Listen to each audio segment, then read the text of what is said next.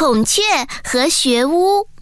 清晨，太阳刚刚露出笑脸，森林里的各种鸟儿就聚在了一起。它们叽叽喳喳地讨论着，准备推选鸟类中的国王。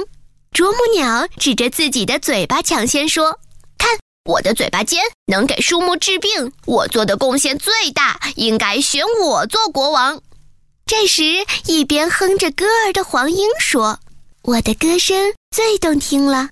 我要是当上了国王，一定给大家带来最快乐的生活。”这时，站在地上的孔雀听见啄木鸟和黄莺的话，抖了抖它美丽的羽毛。轻蔑地说：“哼，你们那么矮小，凭什么当国王？我是百鸟之中最漂亮的，我才有资格当国王呢。”鸟儿们听了孔雀的话，七嘴八舌地议论起来，都觉得他说的很有道理。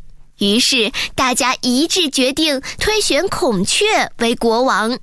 这时候，一直没有开口的学巫说话了。伙伴们，我坚决不同意推选孔雀为我们的国王。鸟儿们听了都很惊讶，纷纷问道：“孔雀大哥这么美丽，你为什么不同意呢？”学巫慢悠悠地回答道：“孔雀是很漂亮，但是如果推选它当了国王，遇到了老鹰来追赶我们，它怎样保护我们呢？”这下鸟儿们都回答不上来了。